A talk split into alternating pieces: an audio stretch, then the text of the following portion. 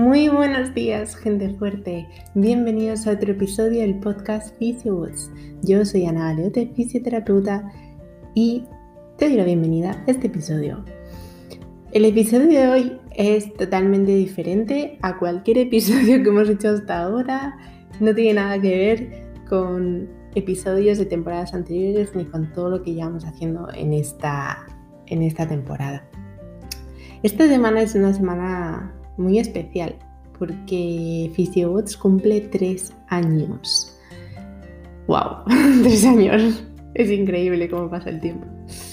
Y, um, hemos querido aprovechar, uno y yo, para, para contaros qué, es PhysioBots, cómo ha surgido, cómo surgió, cómo, cómo ha ido creciendo, los distintos cambios que se han ido implementando y la verdad es que me hace muchísima ilusión compartir con todos vosotros pues cómo ha sido este camino. Sé que muchos de vosotros me lleváis acompañando desde el principio, lo cual me parece increíble y no sabéis la ilusión que me hace. Muchos, la mayoría, os habéis, os habéis ido añadiendo poquito a poco y, la verdad es que estoy súper contenta de la comunidad que tenemos, de, hablar con vosotros, de todos los mensajes que me mandáis, de escribir los mails, me encanta. Me siento súper afortunada y, realmente me encanta, me encanta trabajar. O sea, PhysioWatch para mí es como, no, no os lo puedo imaginar. O sea, por el día estoy deseando levantarme para trabajar en PhysioBots, para crear más contenido, para escribiros, para contestar. O sea, estoy feliz y, me encanta, me encanta. Estoy súper feliz. Y la verdad es que cuando la vez que recibo estos mensajes en los que me contáis, Ana ha hecho esto y ya no me duele el hombro, eh, gracias por los ejercicios, ahora ya no me levanto con dolor lumbar. o sea, me llenáis de alegría y me estoy emocionando un poco de, de contaros todo esto. Así que bueno, os dejo en este episodio. En este episodio es Nono, el que me hace preguntas a mí. Y, la verdad es que, bueno, espero que os guste, que, en cualquier caso, millones de gracias por acompañarme en este camino. Y como siempre, nos vemos la semana que viene en otro episodio. Hacedme saber si os ha gustado este podcast cuando lo escuchéis. Un abrazo enorme.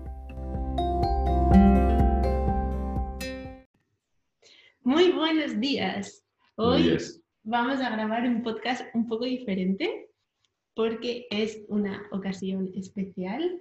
En esta semana es el tercer, se celebra, bueno, se celebra, yo celebro, celebramos este podcast. A nivel mundial. es el día de, es el tercer aniversario de PhysioWatch. Ya hace tres años que creé la cuenta por Instagram y, bueno, pues es algo que me apetecía celebrar con vosotros, ya que sois muchos los que me seguís desde hace muchísimo tiempo. Hay muchos de vosotros que me seguís desde el principio y hay mucha gente que está incorporada hace poco, entonces creo que puede ser igual compartir esta experiencia. Sí, eh, yo tengo mucha curiosidad. Bueno, a ver, eh, va a ser a lo mejor va a ser un poco forzado, ¿no? Porque yo sé un poco sobre la historia de cómo sale Watch y todo, ¿no? he estado, contigo mientras todo iba saliendo, pero, pero me parece muy interesante y yo creo que mucha gente puede sentir curiosidad acerca de, qué es Watch, ¿no? ¿Por qué surge Watch? Eh, ¿Cómo evoluciona Watch, ¿no? Hmm. Sí, porque cambia muchísimo desde que empezó. O sea, si yo cuando, cuando creé la cuenta Facebook no me podía imaginar dónde iba a estar hoy. O sea, los objetivos que tenía en mente, como que yo no era capaz de, visualizar a tan largo plazo. O sea, eh, a día de hoy, mm, ¿cuántos, cuántos seguidores, cuánto, cuál, es, cuál es tu público, podrías decir? De, de gente de audiencia. Sí, audiencia, audiencia sí pues en Instagram hay 20.760 eh, y algo personas y aunque bueno, seguramente haya mucha gente por como es Instagram que, que no ve todas las publicaciones. Mm. Eh, y luego yo creo que, que ahí está todo el mundo. No creo que haya gente que me siga en YouTube, que no me siga en Instagram. Yo creo que, o sea, sí, a grandes rasgos 20.000. Y, y para la gente, para la gente más nueva, para tus nuevos seguidores, ¿cuánto, cuánto tiempo, cuándo, cuándo nace FisioWeb? Bueno, ya he dicho que hoy es el aniversario, ¿no? Pero es, cierto que hay un, un periodo temporal en el que FisioWeb ya existe como tal, pero no tiene la repercusión, no tiene el no realizar el trabajo que está realizando de verdad. Sí, sí. No, PhysioWatch empezó con cero seguidores. y empezó porque, mm, se- porque un compañero en el box me dijo, deberían tener aquí ROMWOD en el box. De- Deberían comprar el ROMWOD de boxes y, y. Yo pensé, qué tontería, pues para hacer un ROMWOD, yo que soy la del box, me pongo a hacer a, a pe- a pensar un trabajo de movilidad que corresponde con el WOD del día del box. Y, y dije, bueno, pues le dije a Clausen, vamos a hacer un- unas fotos en C1 CrossFit de distintos ejercicios y voy a crear una cuenta y cada día voy a subir a la cuenta con esas fotos que hemos hecho, pues un trabajo de, de movilidad que, que vaya bien con el web de C1. Y eso empezó y bueno, compartiéndolo en mi red personal, pues ahí empezó a seguir un poquito más de gente. el, el motivo por el cual decidiste ofrecer esto o subir esos contenidos que ibas a hacer en un principio para, para C1 eh, a través de redes sociales era simplemente con el fin de hacerlo más accesible a todo el mundo de, de C1, ¿no? Sí, exactamente. Desde uno. Y luego cuando fui subiendo más cosillas concretas de hombro y tal, era como la manera de tener ahí los ejercicios para cuando yo viese a un paciente en consulta y decirle, te doy este link de este post y ahí tienes los ejercicios que tienes que hacer. Entonces, para mí me facilitaba mucho el trabajo porque era una manera de poder dárselo a la gente, pero no tenía, o sea, como que PhysioWatch me pareció un nombre guay, porque era Physio y Watch, pero no pensaba yo que iba a generar algún día algún producto digital o que iba a vender algo específico de movilidad o que iba a poder crear servicios exclusivos de movilidad. Bueno, yo sé, yo sé por qué, porque precisamente ayer estuvimos hablando de ello y me lo contaste, pero no sé si, si se puede contar eh, por qué decides, por qué decides eh, dar el salto, el salto de nivel entre... De, porque decido tomármelo en serio, ¿no? Sí, porque decides pasar de ser simplemente una cosa que iba para, digamos, sin mayores pretensiones, simplemente dar una, un servicio a gente de, de tu box, eh, ¿por qué decides pasar a un siguiente nivel que dices, no, esto puedo ofrecer un servicio, pero ya no solo a la gente de mi box, sino a un público mucho más amplio y puedo hacer de esto una, algo que, que me reporte beneficio. Pues en el momento... Sí, sí. Momento No sé, no sé si lo puede, si puede contar o es- No, lo, lo comparto. Eh, el momento que me hizo clic eh, fue, pues si PhysioWatch empezó en 2017, noviembre, dici- principios de diciembre, el verano del 2018 eh, me fui, yo ya, ya había estado cuatro años en Francia trabajando y me cogí una suplencia en agosto en el sur de Francia, ese verano de 2018, para, para hacer unos reemplazos a algún fisio. Y, y, y la, la experiencia de volver a trabajar con 20 pacientes al día, me fui porque, porque no tenía dinero, porque necesitaba ganar dinero. Me fui a Francia porque necesitaba ganar dinero. Después de haber estado viviendo fuera, había vuelto a casa de mis padres y no tenía dinero. Entonces me fui a Francia para, para ahorrar un poco. Y, mm, y volví allí a trabajar, pues esos cinco días a la semana, eh, ver 20 pacientes al día, uno tras otro, eh, a toda leche. Y cuando acabaron esas tres semanas, dije, no quiero volver a esto nunca más. Tengo que intentarlo con PhysioWatch porque, porque no, no quiero volver a, a vivir esta experiencia, tengo que intentarlo. Y justo coincidió con que volviendo de, porque me fui en coche, que, eran, que son 10 horas de coche, algo más, 11 horas de coche, y en el, viaje de coche volviendo a, a, casa, escuché algún podcast de Lewis Howes y de Barbara Swag, hablando de cómo los coaches podían hacer su negocio online, hablando de marketing y tal. dije, joder, tengo que intentarlo, tengo que aprender a usar Instagram bien y centrar en esto y intentarlo. Y así que eso fue en septiembre, agosto del 18. A mí la verdad que mm, me parece súper interesante y em, creo que es eh, una, persona como tú, que realiza un, trabajo de este tipo.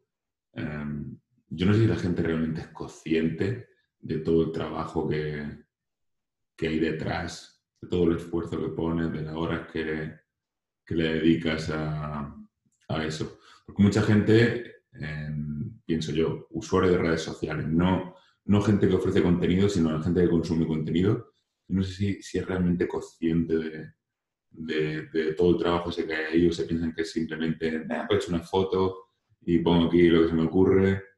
Eh, la verdad, de todo, supongo. hay gente que sí que me escribe agradeciéndome todo el contenido que creo. No, no, si no digo, no digo que, que, que no piensen en el ah. contenido, que el contenido que ofreces sea de calidad, sino que no son conscientes del trabajo que eso, que, que tiene todo eso detrás.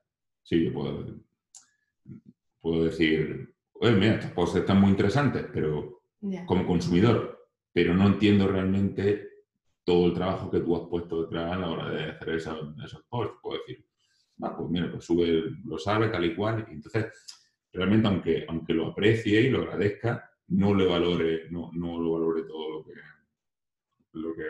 Y yo, por ejemplo, me puedo considerar una de esas personas. No soy un, un usuario muy, muy asiduo de Instagram, ¿no? Pero no, no, no, llego a valorar totalmente y no, estoy empezando a aprender a valorarlo de, ver, de verte a ti y de ver todo el trabajo que, que pones en,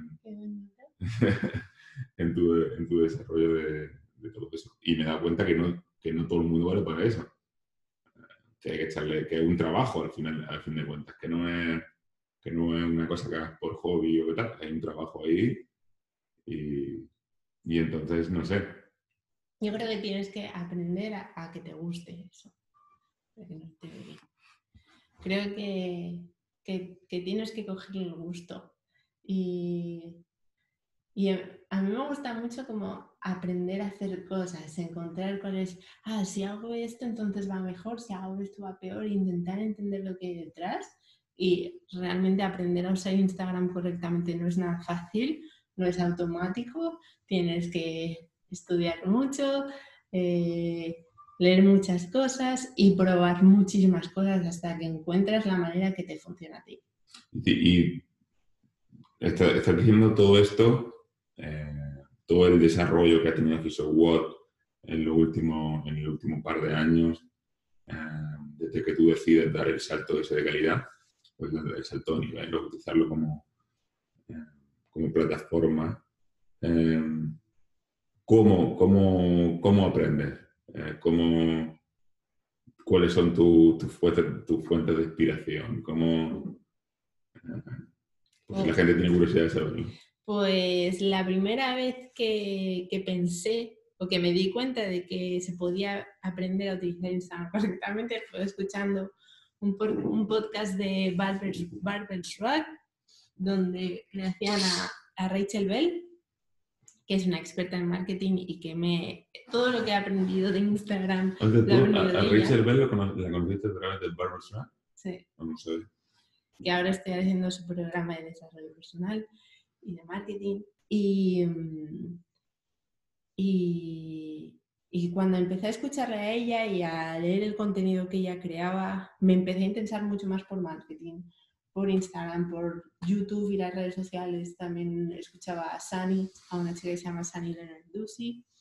Y, y, fui probando cosas y al final te das cuenta de que En realidad, todo el mundo dice lo mismo de cómo funcionan las redes sociales, pero hasta que no te hace a ti clic en la cabeza no lo entiendes. Lo que tienes que buscar al final es engagement, que la gente se acostumbre a leer tus posts, que se acostumbre a comentarte y realmente el objetivo último es crear relaciones con la gente. Porque en el momento en el que no entiendes redes sociales como el sitio por el que te vas a relacionar con la gente, sino que lo ves como un álbum de fotos, ya no lo estás usando correctamente. Tienes que utilizar cada post, todo lo que haces, todo lo que subes, cada story, como una oportunidad para hablar con la gente, para que la gente te pregunte y tú les contestes, para que generar una story que te pregunten algo y tú les contestes. Al final, Instagram sirve para hablar con la gente. ¿Qué pasa? Que a la gente no le gusta hablar con la gente. Si la gente no va a contestar a privados, no va a contestar a comentarios, la gente quiere subir posts que a la gente les guste y listo pero realmente eso no sirve de nada que les gusten tus likes si quieres tener una empresa o si quieres eh, generar algún beneficio económico, crear un servicio que ayude a los demás. Necesitas... Necesitas interactuar, ¿no? que la gente te conozca, que vea que, les puedes ayudar, que tienes intereses en ayudarle y que realmente puedes ofrecerles soluciones. Y eso solo puedes hacerlo si hablas con ellos, si te mandan mensajes con la gente, si contestas a sus comentarios, a sus preguntas. Sí, yo creo que también alguna vez hemos hablado de eso, ¿no? De que la diferencia entre una persona que considera las redes sociales como un escaparate, eh, como un escaparate de sí mismo, frente a una persona que entiende eh, las redes sociales como un, como un medio de comunicación, ¿no? de interacción con, la, con, la, con su público potencial. Em, y, el, lógicamente, como van a tener más éxito los que, los que interaccionan con su, con su público, ¿no? que consiguen ese engagement que tú dices. De hecho, es lo que Gary Vee dice, lo que Gary Vee ha dicho siempre. Habla con la gente, Gary, es que estoy el gato. Gary está todo el rato comentando a la gente, mandándoles mensajes. Habla con la gente, sé humilde, pregúntales, interésate con ellos, interésate por ellos. Y, y, yo entiendo que si yo digo a la gente, a una persona que me pide consejo, no, lo único que tienes que hacer es querer a la gente y aderezarles al máximo. No le estás dando estrategias específicas, pero al final ese es el, principio que hay detrás de todo ello. Bueno, es tan sencillo como si comparas, comparas dos tiendas, una en la, que, en la que no hay nadie que te ayude, no hay un buen comercial que te, que te ayude, tú tienes que llegar y ver, y ver una cosa y tienes que decidirte frente a otro en, lo que, en la que tiene una persona que interactúa contigo, que resuelve tus dudas, que te, que te, que te entiende. ¿no? pero y no solo como... Porque igual la palabra comercial se puede confundir. Eh, yo al principio, cuando, cuando estaba creando contenido en Instagram, yo estaba contestando a la gente y no les estaba vendiendo nada en ningún momento. Sí, a lo mejor comercial no es lo más adecuado. Y ahora, y todavía ahora, mm, yo quiero, o sea, mis productos están ahí y van a, van a saber cuáles son, porque hablo todo el rato de ellos y estoy muy contenta de, de poder ofrecérselos a la gente, pero esa gente tiene que ser libre de acceder a ellos y de comprarlos si creen realmente que es la mejor solución para ellos. Yo yo te voy a ayudar, quieres comprarlo o no, y, listo. Y que lo compres es, una decisión tuya. Que se, basa en, base, que se basa en base a la eh, confianza en que lo que tú ofreces puede ayudarles o no. Mm. Claro, así es. Y, en, un, en, un, ámbito, en un sentido más práctico, eh, ¿cómo, ha ido, ¿Cómo ha ido cambiando el producto que tú has ido ofreciendo o los servicios que tú has ido ofreciendo em, hmm. En los últimos en los últimos años? Porque ya hemos dicho, ya le has dicho a la gente que empezaste simplemente haciendo unos estiramientos, unos estiramientos. Sí, eran estiramientos. Unos estiramientos que suena como un poco, unos estiramientos para el entrenamiento del día allí en C1 cómo ha evolucionado ese, el servicio que ha ofrecido hasta el día de hoy. ¿Te refieres a nivel de productos que se pueden comprar o lo que sí, eso es... ¿Cómo? O, lo que, el contenido que compartes. No, no, no, me, me refería al producto. Ok, pues Bueno, pues si Physiobots empezó en ahora, diciembre, noviembre del 17, lo primero que vendí fue en febrero del 19. O sea, había pasado más de un año, un año y tres meses. Y lo primero que vendí fueron dos programas de movilidad, uno de cadera y otro de hombro, ya, ya hechos. Eran ebooks de una programación de movilidad, creo que eran de seis semanas. Y la razón por la que vendí eso era porque yo pensaba que era lo que la gente quería. Entonces lo creé para venderlo. Sin embargo, cuando uno va aprendiendo más sobre marketing, cuando vas teniendo ese feedback, te das cuenta de que lo importante de un producto no es que la gente lo compre. Lo importante de un producto es que dé resultados a la gente, que dé los mejores resultados a la gente. Y un ebook, un PDF, nunca va a dar los mejores resultados a la gente. Porque no se puede individualizar, porque la gente realmente no aprende, porque no tiene ese feedback contigo. Entonces, en el momento en el que fui aprendiendo más sobre el desarrollo de productos, sobre el hecho de yo intentar estar como lo más orgullosa posible de lo que vendía, me di cuenta de que para mí ese, esos ebooks se quedaban, se quedaban cojos, podía mejorarlo. Y justo se fusionó con el momento en el que ya llevaba dando unas charlas, empecé a dar charlas, ¿te acuerdas? De varios boxes, em, en los que la gente me empezaba a llamar para trabajar conmigo por privado para ayudarles a mejorar su movilidad. Entonces empecé a trabajar también con personas de manera individual. Y claro, no había color entre aquellas personas con las que yo trabajaba por privado, que veía su evolución, que ellos aprendían un montón, a que realmente, además, yo no recibía feedback de la gente que había comprado el PDF, entonces yo no sabía si funcionaba o no funcionaba. Y dije, vale, dejo de lado el PDF y me voy a dedicar a trabajar únicamente con, con privados. Y así es como más he aprendido. Trabajando con privados, viendo lo que funciona, viendo lo que no funciona, eh, programaciones de 12 semanas en los que iba ajustando en función de las necesidades de cada uno, evaluando, revaluando.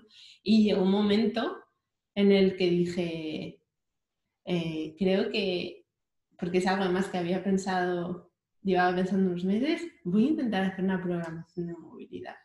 Con todo lo que he aprendido de ayudar a la gente de manera individual, sé que hay mucha gente que no podía pagar eh, la programación privada. Dije, voy a intentar eh, hacer una programación general de movilidad.